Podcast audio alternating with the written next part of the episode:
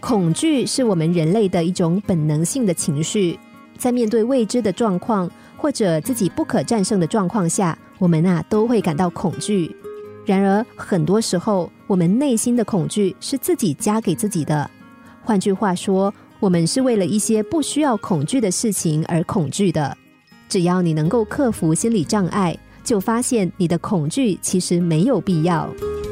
有一个美国人马克做了一个疯狂的决定，他放弃了他安逸的生活，把身上仅剩的几块美金送给了街边的乞丐，只带着一套内衣，决定从加州出发，横穿整个美国，沿途只依靠搭便车到达美国东海岸的恐怖岛。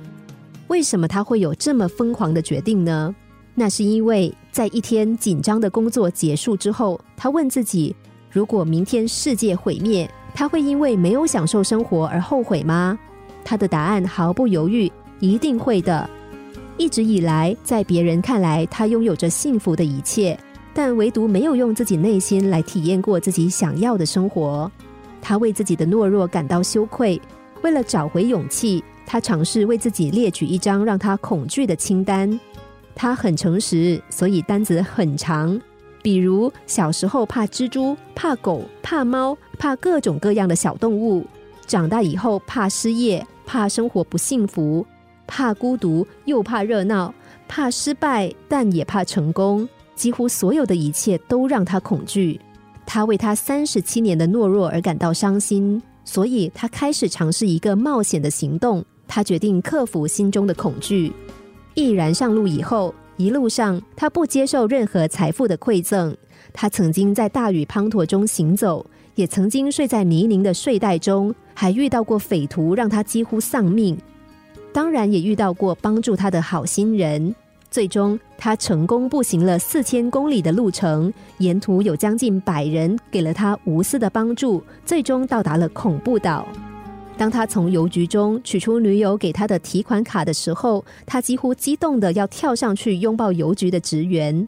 他不是要证明金钱没有用，只是要用这样的一段艰苦旅程来克服心里面对于未知人生的恐惧。